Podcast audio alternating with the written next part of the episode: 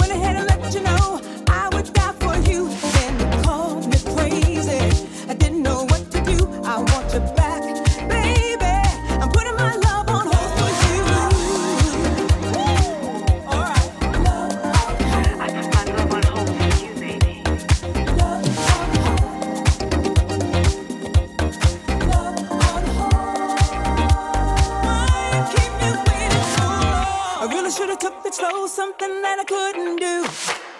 I went ahead and let you know.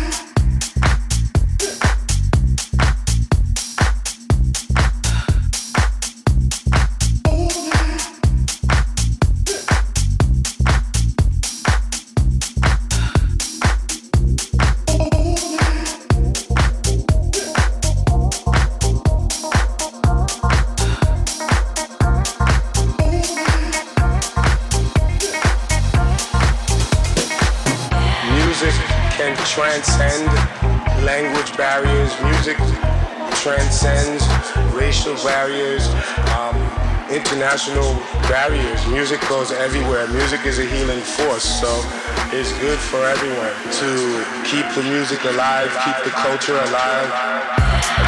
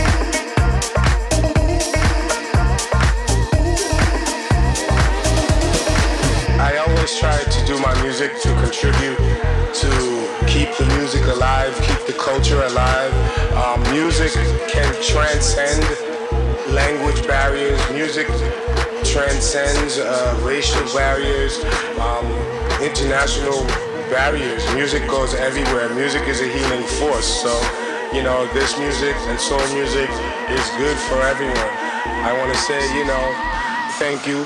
Yeah, you're getting down, down, down.